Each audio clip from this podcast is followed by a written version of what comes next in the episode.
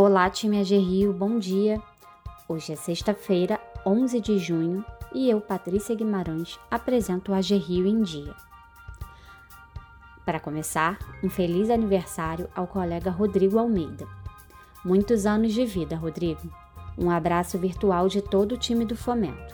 Comemore bastante o dia de hoje. E agora vamos aos destaques. Programa Super RJ. As novas solicitações de financiamento do Programa Super RJ estão temporariamente suspensas. Desde o dia 2 de junho, quando o programa foi lançado, até ontem foram registradas cerca de 30 mil inscrições, em um total de mais de 300 milhões em demanda por crédito na agência. CEASP Equipe da Gerrio esteve ontem visitando as obras do Centro de Abastecimento de São Pedro da Aldeia, o CEASP. O projeto teve financiamento de 4 milhões na agência e estima gerar cerca de 2 mil empregos diretos e indiretos na região. A inauguração será em agosto deste ano.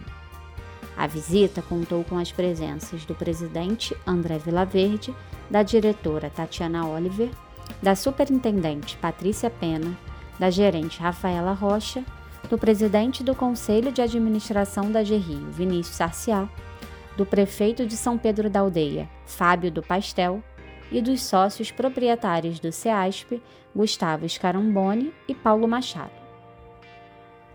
Visita ao Teatro Municipal.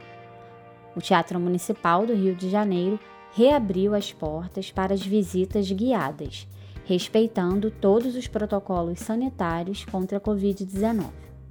O agendamento pode ser feito pela internet, e-mail e por telefone, e cada visita deve respeitar a capacidade máxima de 15 pessoas com duração de uma hora. Saiba mais visitando o site do Teatro Municipal.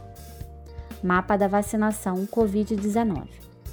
Até o momento já foram vacinados com a primeira dose mais de 51 milhões de brasileiros, o que equivale a 24,48% da população. Em relação à segunda dose, foram mais de 23 milhões de pessoas em todo o país, o equivalente a 11,06% da população.